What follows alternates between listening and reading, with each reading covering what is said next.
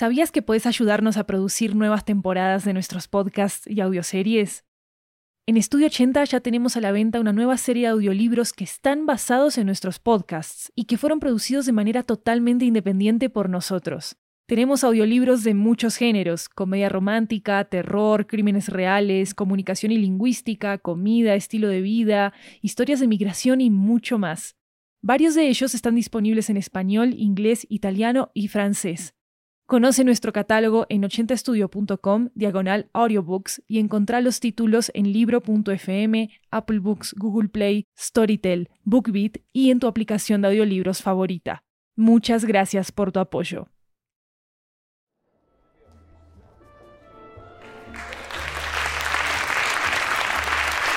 Hi everyone, this is 80 Cuentos, a Latin American anthology with audio tales coming from all around the region.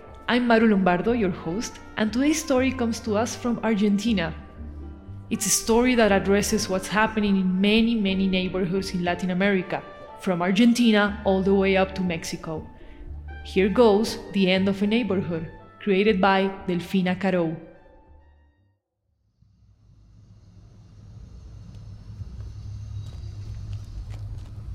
Sidewalks are rather narrow in my neighborhood.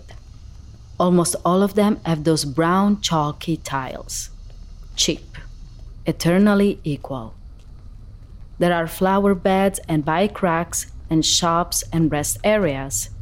There are houses with garage, houses with no garages, cats over motors, dogs that roam over the same streets. Smells from the garden get complicated out there in the concrete. There are so many corners and so many deserts, so many bodies and so much absence. Characters persist. The majority are already integrated, as if birthed by the neighborhood itself. Perhaps they're immortal already. Only two avenues matter here. One is diagonal, and the other one has been renamed. Only one train station, magazine kiosks, vegetable sellers, faded corners of big buildings, broken glasses, backyards with no sun hitting them. One hospital, the only one remaining around. The habit of living slowly decaying. The crossings are quiet, passions are modest. My neighborhood alludes to a memory a confession that cannot be said in its entirety, a confession that relieves, nevertheless. Drivers, taxi drivers, and mechanics are part of the community. There must be some poet around too, some fairy godmother, some coward, for sure. A stream runs below us. We can't see it though. Maybe some fish, maybe some real estate deal. They're going to build a new building in the workshop that belonged to my grandfather. Last week I went to see him. I'm never sure how to name what's about to go away a workshop, a block, a neighborhood, the city. I saw the cracked tree and my grandfather, always standing against the gate of his house. He's an emissary, not from what will be remembered, but rather what will be forgotten. I didn't evade the subject, I didn't propose it either. It was he who wanted to talk about his workshop, like invoking the subject, with the hope that I heard the call the call to do something for all this that is dying. Están buscando inversores, ¿me explico? Te ofrecen la venta en pozo en carteles gigantes que están iluminados, te prometen cómo van a ser por dentro los departamentos cuando terminen la obra, pero es todo mentira. Te lo venden como algo distinto, pero va a ser igual a los demás edificios que están construyendo en esta ciudad. I understood what he meant. The usual, the gray, the soulless buildings.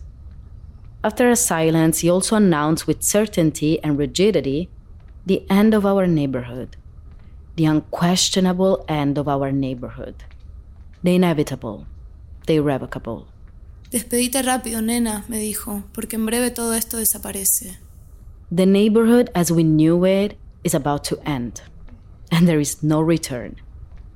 Goodbye to all those squares without bars, to the people who congregate like ants on weekends at a fair, to the tall highway crossroads, to the station fountain.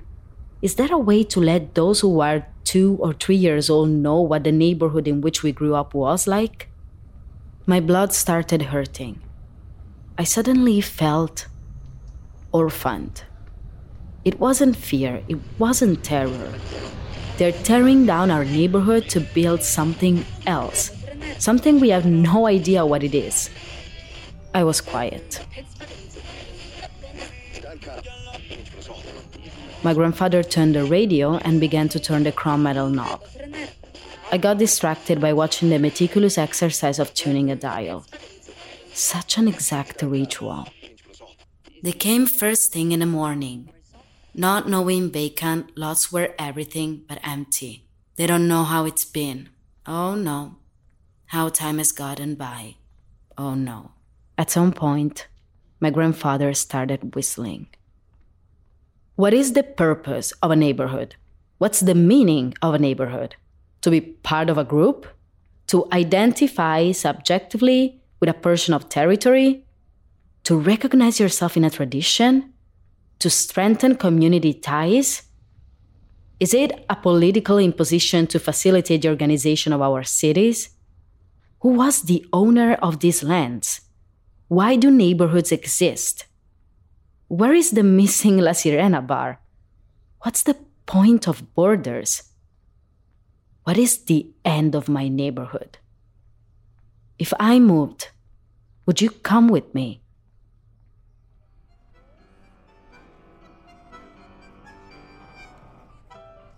I thought about the boundaries. It isn't enough. This rehearsed map isn't enough. It's necessary to invent a new measuring instrument a tool that specifies magnitude in a complex sense, that defines where it ends, a pattern, a symbol, reference units, something, a relationship between objects. I looked at my grandfather when I was finishing solving a crossword puzzle. I reached over to grab the case that was on the table and tried on his glasses, falling around. The prescription doesn't make me dizzy anymore. So, am I aging well? We both smiled. He stood up. With a gesture, he indicated the vine that had just sprouted on the patio. I smiled at him. He smiled at me. He walked me to the corner. We said goodbye and he walked away, still whistling. Still es el deslinde entre la capital y la provincia. Why ¿no? do I like this neighborhood? Why does he speak to me if it is a place without language? I started walking, I got to the park and decided to go through it. Halfway there, I sat down on a bench to smoke. It was the only one that was empty. Watched around closely dogs, cyclists, setters, and dirt. The moon was whole enough to seem full to me. I kept walking, crossed the boulevard, and came to a dead end street. It was as if all things spoke to me of endings. I retraced my steps, annoyed by the potholes in the path between what remains and what goes away. When I got to the corner, I saw a boy leaning against the gate of a garage. He made fireflies with the tip of the cigarette. I approached him slowly.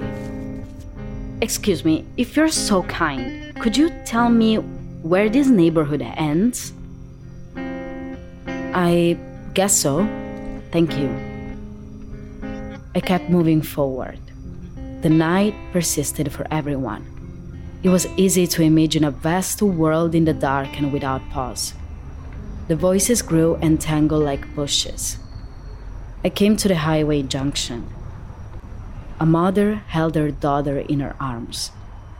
Together, they watched the cars drive away from the bridge. She would whistle to her daughter a song that I didn't recognize but sounded familiar. And she would smile at him. And she would smile at her. What stopped me wasn't what I saw. What stopped me was what I wasn't seeing, you see? What I looked for but didn't exist. In this neighborhood, there are many things, and none of them are endings.